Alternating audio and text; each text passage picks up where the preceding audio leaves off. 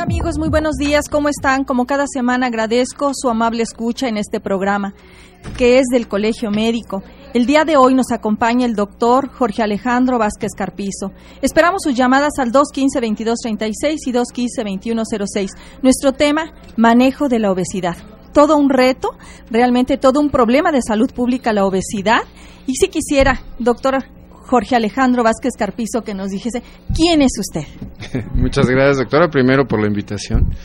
Jorge Vázquez Carpizo es, como cualquiera, yo soy de la Ciudad de México, pero ya eh, queretano adoptado desde hace pues ya prácticamente 15 años. Mm, ya queretano. Ya queretano, con tres hijos. Queretanos. Y mi vida, sí, y mi vida profesional este, y académica aquí mismo en la ciudad.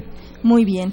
¿Dónde estudió usted, doctor? Eh, yo estudié la licenciatura en la Facultad de Medicina de la UNAM, hice mi especialidad en cirugía en el Hospital General de México, de la Secretaría de Salud, eh, la, mi maestría en ciencias médicas en la Universidad Autónoma de Querétaro y tengo mi fellow en cirugía de la obesidad en, el Centro para Manejo de la Obesidad en Bellwood, California. ¿Qué otros estudios ha hecho, doctor?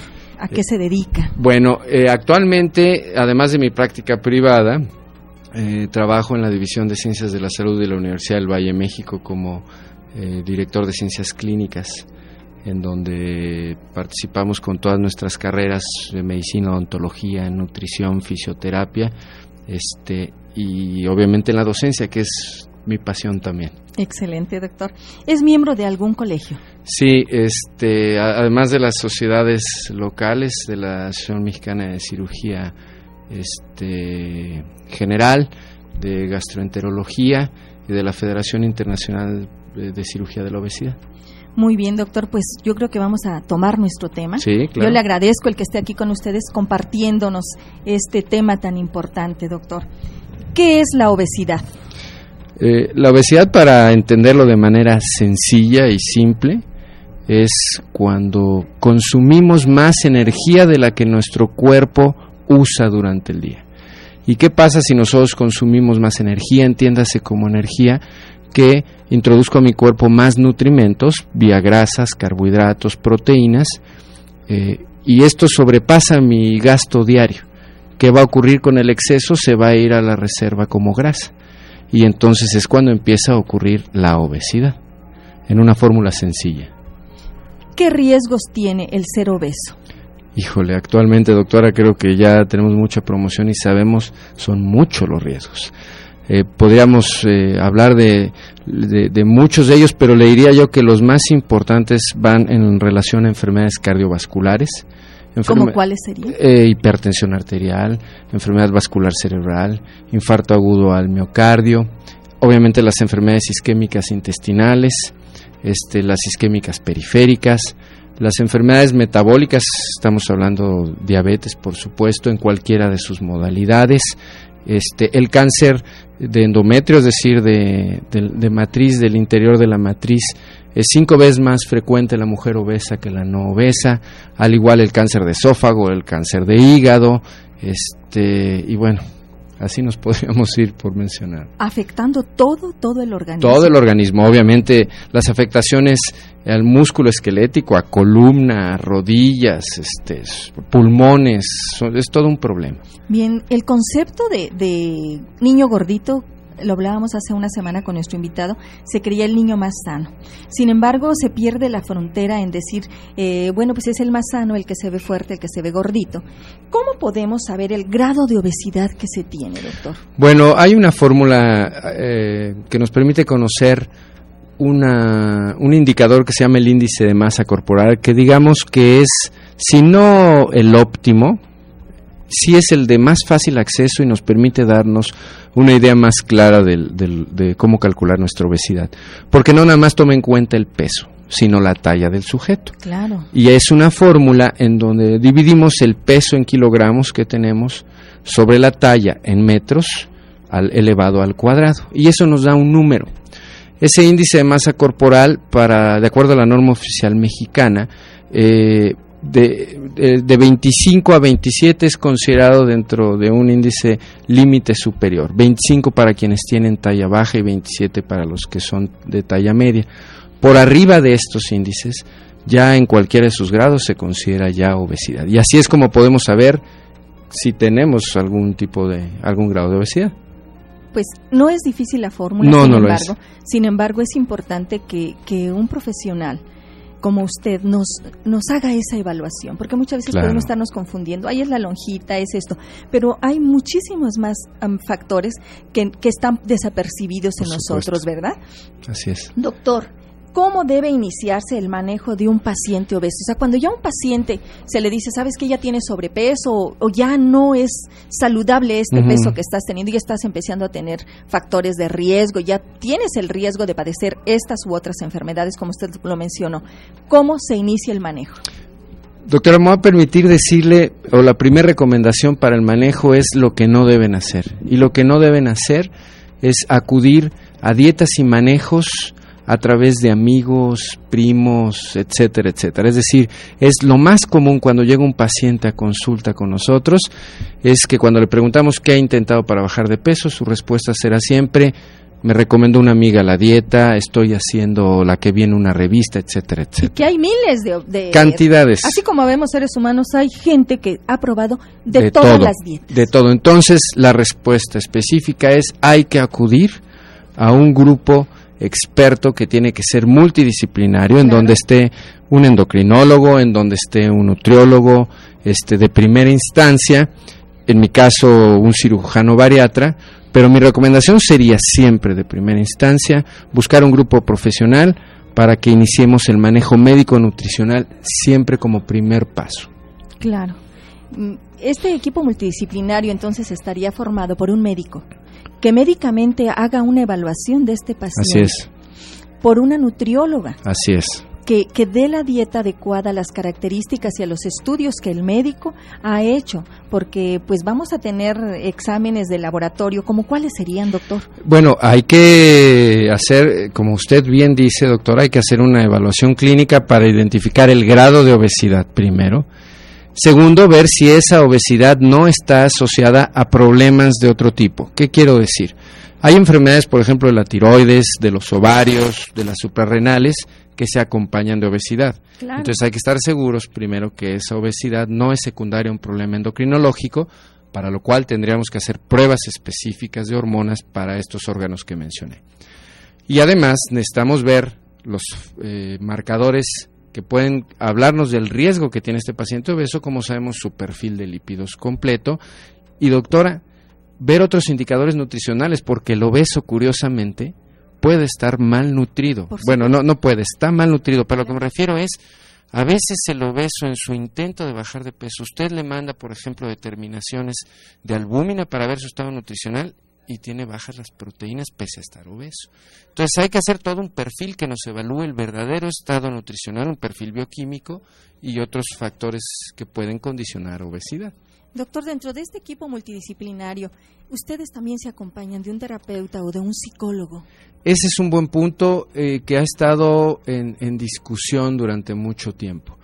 Eh, yo le diría que el consenso actual es que el apoyo psicológico funciona especialmente en cierto tipo de pacientes porque el perfil psicológico del paciente obeso, hay estudios, sobre todo estudios españoles, que han demostrado que no es realmente muy distinto al de la población no obesa.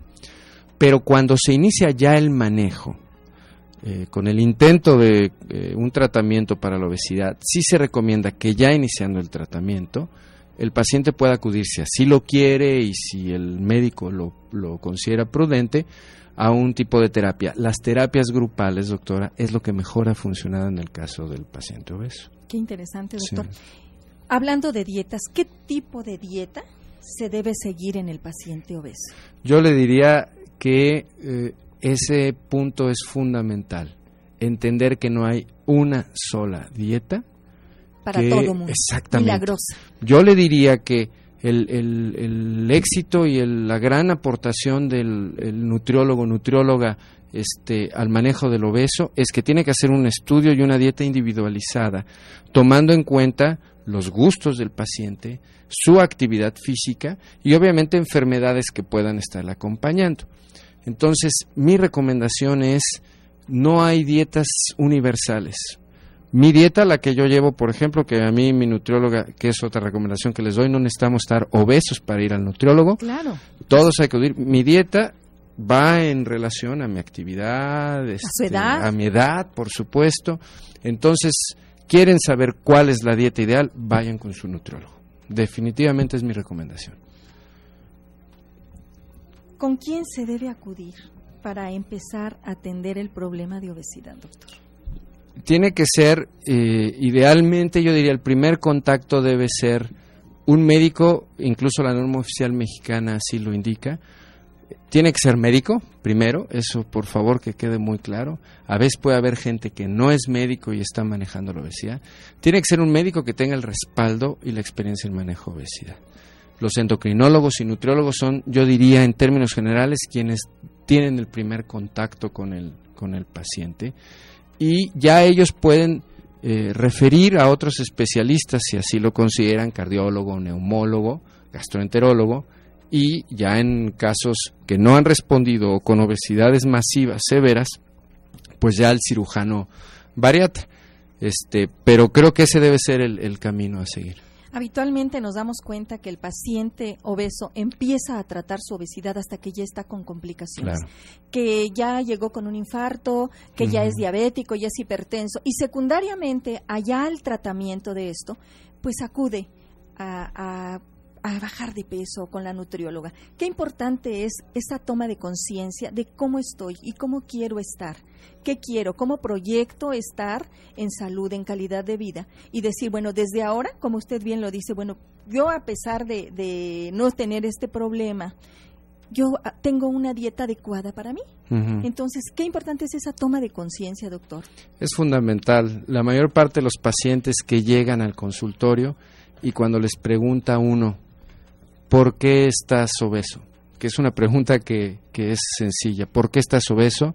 La respuesta de la mayor parte de los pacientes es, la realidad no lo sé, doctor, porque le diría que como bastante normal como come mi hermano, como come el resto de la familia. Claro. Entonces, obviamente el obeso, como muchos enfermos, y aquí este, este concepto es clave, doctora, la obesidad es una enfermedad, es una enfermedad crónica y debe ser abordada como tal es como muchas otras en donde el paciente no está verdaderamente consciente y por eso lo hace. Entonces, gradualmente hay que llevarlo a esa conciencia. Pero la mayor parte de los pacientes que llegan al consultorio no la tienen, definitivamente. Bien, es parte de ese autocuidado, es parte de esa autoestima, es parte de eso que hemos hablado en otros programas anteriores, el autorreconocimiento, la autoaceptación. Cuando yo acepto que tengo un problema, creo que es el primer paso para pedir ayuda. ¿Verdad? Bien, amigos, como ven, nuestro tema es muy interesante. No dejen de llamarnos al 215-2236 y 215-2106. También no olviden consultar la página del Colegio Médico y escuchar las veces que ustedes gusten esta y nuestras entrevistas anteriores. Nuestra página es www.cmqro.org. Amigos, no olviden que el día de mañana se inicia los foros, los foros sobre diabetes infantil en Querétaro. ¿Quieres saber qué es la diabetes? ¿Sabes qué dieta debes llevar para prevenir esta diabetes? Bien amigos, pues los invitamos al primer foro de diabetes infantil. Acudan el sábado 26 de abril, o sea, el día de mañana, ya que un grupo de médicos y especialistas les brindarán información para que sepan más sobre, sobre su diabetes y para que cuiden a su familia. Los están invitando el Colegio Médico de Querétaro, el Hospital de Especialidades del Niño y la Mujer, el Hospital Infantil de México, Dr. Federico Gómez, la Universidad del Valle de México, Campus Querétaro, la Universidad Contemporánea, la Fundación MedLife, y este evento es organizado por la Fundación Roberto Ruiz Obregón y el Colegio Médico de Querétaro a favor de la comunidad queretana. No olviden que el cupo es limitado y que deben reservar su lugar a los teléfonos 214-4020, 214-3033, de 9 a 2 de la tarde y de 4 a 6 de la tarde. Amigos, el evento se va a realizar el día de mañana. No falten, los esperan de verdad el Colegio Médico y la Fundación Ruiz Obregón, todo un esfuerzo, toda una inversión con la finalidad de que tomemos conciencia, de que nos informemos. No olviden que aquel que tiene la información tiene el poder y tiene el poder de decidir qué hacer. Amigos, empoderémonos en el conocimiento para poder ser libres de elegir lo que querramos para nosotros y para nuestra familia. Muy bien, doctor Alejandro Vázquez Carpizo. Creo que este tema va muy acorde con lo que el día de mañana se va a realizar en estos foros. Doctor, ¿qué nos puede decir de la utilidad de los medicamentos en la obesidad? Y fíjese, hay, esto puede tener dos vertientes. Una, la automedicación, que en muchas ocasiones se ha dado y la gente consume y sí baja, pero a base de qué riesgos. ¿Qué nos puede decir al respecto, doctor? Eh, invito a nuestro público a que pueda consultar en las páginas de la Secretaría de Salud la normatividad y la norma oficial mexicana para manejo de la obesidad, ahí especifica qué tratamientos, qué medicamentos son autorizados. Primero, todos los medicamentos que el tratamiento para tratamiento médico que se venden a granel, esas eh, frasquitos donde no viene la leyenda de la Secretaría de Salud, que no viene la indicación de la norma oficial mexicana, no los consuman por favor, porque como usted bien dice, doctora, algunos de ellos tienen, pueden tener incluso componentes hormonales o anfetamínicos que pueden tener consecuencias severas. Poner en riesgo la vida. Poner en riesgo la vida, por supuesto. Matar de muchas formas, ¿eh? Muchas formas. Yo le diría que hay tratamientos que pueden provocar incluso depresiones tan severas. Perdón, que un paciente puede llegar incluso, los ha habido lamentablemente, a suicidarse. Entonces, así de severo puede ser la automedicación. ¿Qué medicamentos? Hay eh, varios que se están intentando y lamentablemente hay que decirlo, en las grandes series de ensayos clínicos, estos estudios no han demostrado los medicamentos tener buenos resultados a más de un año, año y medio de seguimiento. Ese es el gran problema con el tratamiento médico nutricional, sobre todo en obesidades muy severas, que después de ese tiempo el paciente puede regresar a su, a su peso. Hay dos grandes tipos, aquellos que disminuyen eh, el apetito, en donde está la sibutramina, que son de los medicamentos que disminuyen, es el nombre genérico del medicamento, disminuyen el apetito actuando a nivel del sistema nervioso central, y el orlistat, que es un inhibidor de la enzima que degrada la grasa, la lipasa pancreática, eh, en el intestino. Entonces el paciente come grasa y absorbe menos grasa. Estos medicamentos les le diría yo, doctora, que son los que clínicamente han mostrado este, utilidad. De hecho, si usted me lo permite, doctora, junto con la Facultad de Ciencias de la Universidad Autónoma de Querétaro, la División de Ciencias de la Salud de la VM, en nuestra clínica universitaria y en la clínica universitaria de la UAC, estamos probando un medicamento que se llama polilicina, que eh, se está probando como tratamiento eh, para manejo de la obesidad. De hecho, si me permite hacer brevemente una invitación, este, las licenciadas Jacqueline Acosta y Paola García eh, pueden recibirlos para aquellos que sean voluntariamente quieran ser participantes de este trabajo de investigación en donde conocerán todos los pormenores eh, del mismo. Y si gustan comunicarse al 240 93 31 al 32 ahí con mucho gusto les atenderán. Entonces, como puede ver, se siguen buscando opciones médicas y yo creo que definitivamente el tratamiento médico, médico, hablando farmacológico, doctora, que terminará siendo el de mayor utilidad, pero todavía no lo tenemos, es aquel que permita la, la manipulación molecular de los genes, porque sabemos que hay una gran predisposición. Actualmente hay que ser muy honestos, fuera de estos medicamentos que le mencioné, no hay ninguno que nos garantice un éxito. Bien, doctor, tenemos dos llamadas. Una del señor, de las, del señor Luis de Tejeda. Sí. Eh, no, Luis Tejeda de la Colonia Estrella. ¿Qué es el medicamento Redumen y qué función tiene y en qué le perjudicaría la salud? A mí me gustaría conocer la sal del, del, del Redumen, este, porque hay cantidad, le voy a confesar, de nombres comerciales que y hay desconozco. laboratorios que producen sin ningún control que realmente lo importante es qué contiene. Yo lo que le voy a recomendar a, a nuestro amable radioescucha es verifique que si es alguno de los medicamentos que le dije, la sibutramina o el orlistat. Esos son los medicamentos que han demostrado tener menos efectos adversos en el manejo de la obesidad. Si no tiene cualquiera de estos dos, yo le recomendaría que el médico que se lo indicó le pregunte los efectos No me atrevería a hablar más porque desconozco el, la sal, de este medicamento. Bien, doctor, la siguiente pregunta del señor Luis Rivera este va en relación a nuestra pregunta. ¿Qué opciones de cirugía existen actualmente para el manejo de la obesidad? Yo creo que aquí va a quedar abarcada, señor Luis, la pregunta que nos está haciendo. Claro. Hay dos grandes eh, grupos actualmente para manejo de la cirugía. Aquellos que disminuyen la capacidad del estómago, un grupo, y el otro grupo, aquellos que además de disminuir la capacidad del estómago, alteran la absorción de nutrimentos. En el grupo de los que disminuyen el tamaño está la llamada banda gástrica, que se pone por vía laparoscópica y que es como un cinturón que con un globo que se pone alrededor por fuera del estómago y que se puede inflar este globo para apretar el estómago que tenga menos capacidad y que tenga menos capacidad. que absorba menos básicamente que tenga menos capacidad la absorción no se modifica ah, con esta técnica esta está aceptada mundialmente ya este, como una técnica adecuada para manejo de obesidad la otra técnica que también disminuye el tamaño del estómago, es lo que se conoce como la manga gástrica.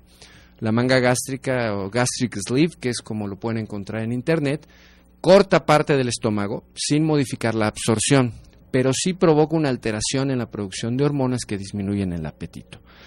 Esta técnica lo único que tiene es que tiene el estudio que más seguimiento tiene de esta técnica es dos años, entonces todavía no hay mucha experiencia en el mundo para verificar esto, les recomiendo que se metan a la página de la Asociación Americana de Cirugía Metabólica y de la Obesidad, que es www.asbs.org.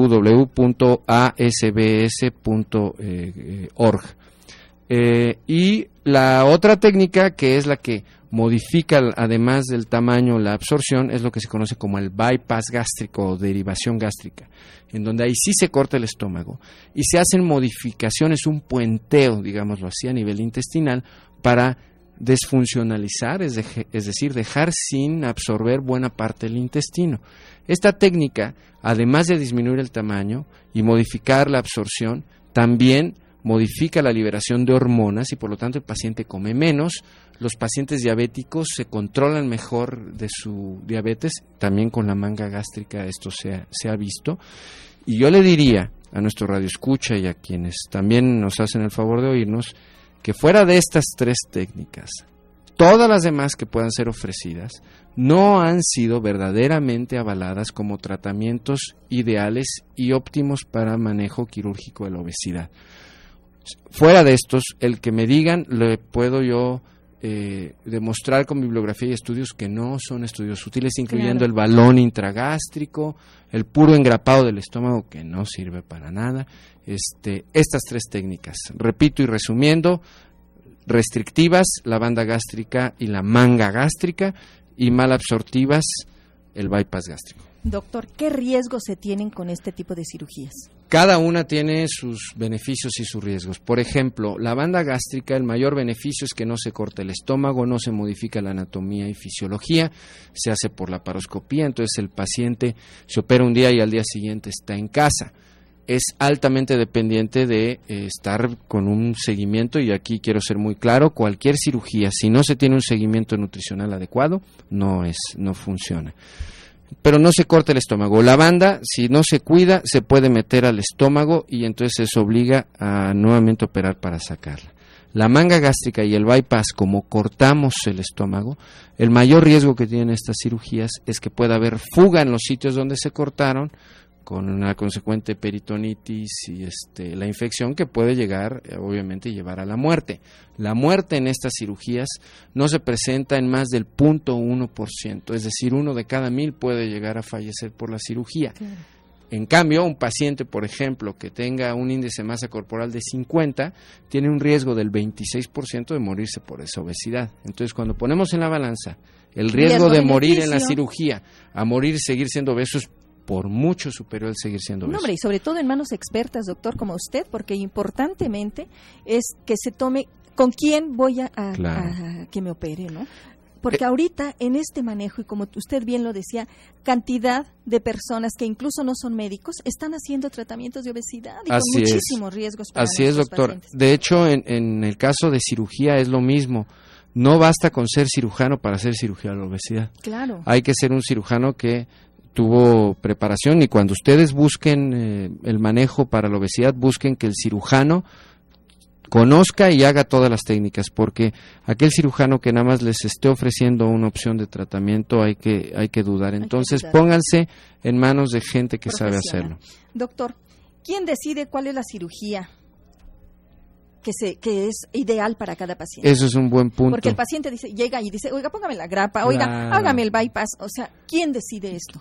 Cada vez que va un paciente, y mis pacientes que puedan estar escuchando no me dejarán mentir, cada vez que va un paciente y, llega con eso, mi obligación es presentarle los pros y contras de todas las técnicas. Claro. Y después de eso, considerarlo él junto con su familia, cuál sería la opción, pero después de conocerla todas. Y después de que lo conocen, juntos, el paciente, la familia y su servidor, entonces encontramos la técnica. Hay pacientes que, por ejemplo, llegan y me dicen, doctor, me diga lo que me diga, a mí no me corta el estómago. Bueno, pues entonces la banda gástrica ya de primera instancia, porque ahí no vamos a cortar. Claro, pero aunque el paciente elija una, si usted está viendo que existe un riesgo, obviamente pues no va a ser. Claro, o ha habido pacientes que me dicen, doctor, vengo a operarme y no son candidatos a cirugía, porque no todos Ahí está la ética, está el profesionalismo. Yo creo que aquí, amigos, es importantísimo que sepamos con quién van a estar. Doctor, nos llega una llamada de la señora Flores de la Colonia Centro y nos pregunta en qué teléfonos le pueden consultar. Si me lo permite, doctora, es el 192 3063 al 65. ¿No lo puede repetir, por favor? 192 3063 al 65. Doctor Vázquez Carpizo, como siempre, nuestro peor enemigo, el tiempo. Se nos ha terminado. Pero es un placer, ¿eh? Gracias, doctor. Eh, no dudo que con esto, esta información que nos ha dado, quiero que vamos empezando a despertar conciencias y la gente busque a verdaderos profesionales para el tratamiento de sus problemas, no nada más de la obesidad, sino del resto de los padecimientos que hemos tratado. Muchísimas gracias, doctor, por estar aquí con nosotros. Bien, amigos, les comparto este bello pensamiento especialmente para ustedes y sus familias. No contamines tus cuerpos con toxinas, ya sea por la comida, la bebida o por emociones tóxicas. Tu cuerpo no es solo un sistema de mantenimiento de la vida, es el vehículo que te llevará en el viaje de tu evolución. La salud de cada célula contribuye directamente a tu estado de bienestar, porque cada célula es un punto de conciencia dentro del campo de la conciencia que eres tú. Estar a gusto dentro de la propia piel es la mejor arma para vivir una existencia plena y enfrentarse a las dificultades. Pero la autoestima y la autoaceptación no suelen ser innatas, hay que aprender a quererse y a cuidarse. Bien amigos, por hoy es todo. Gracias a los que hacen posible este programa y en especial a ustedes por permitirnos entrar en sus hogares. Yo soy la doctora Irma Quintanilla González. Los espero Dios mediante la próxima semana con otro interesante tema. en esta su estación amiga XJX 1250 de AM Radio Fórmula. Que disfruten de un excelente y fin, buen fin de semana.